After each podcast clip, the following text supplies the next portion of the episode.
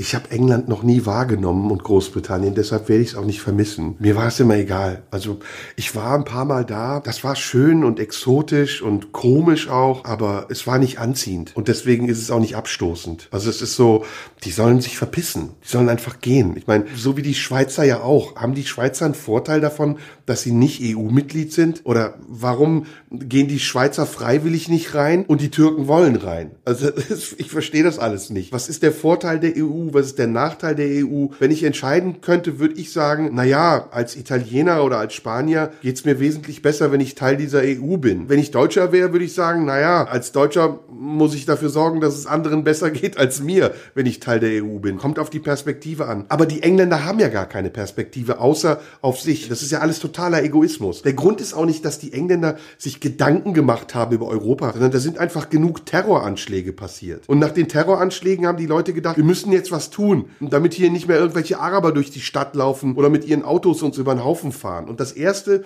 was ein minder bemittelter Engländer denkt, ist, die müssen alle raus. Obwohl die Engländer ja immer Toleranz und Demokratie und Vielfalt propagiert haben. Da sind sie dann ganz kleinkariert. Das erste, was die dann denken, ist raus. Aber wie willst du die ganzen vorhandenen Pakistanis, die da geboren sind und Muslime, wie willst du die rausschmeißen? Der Terror kommt ja nicht von außen nach innen, sondern der kommt von innen nach außen. Aus der britisch-englischen Gesellschaft. Die ganzen Attentäter, die die Leute gekillt haben, sind da aufgewachsen und geboren. Deswegen ist der Austritt der Engländer aus der EU eine Illusion. Und am Ende dieser Illusion wird stehen, dass sie sich ausgeschlossen fühlen werden. Dass sie sagen werden, warum dürfen die anderen und wir nicht? Und dann werden sie um Sonderrechte verhandeln. Und die Sonderrechte werden nicht besser sein als die Rechte, die sie jetzt haben. Das ist ein vollkommener Schrott, absoluter Irrsinn. Soll aber so bleiben, wie es ist. Die sollen auf der falschen Seite Auto fahren, die sollen ihre Maße behalten, ihr komisches Cricket spielen, ihren Porridge essen und ihr Frühstück als kontinental oder kolonial bezeichnen. Engländer. Hast du mal englische Frauen gesehen.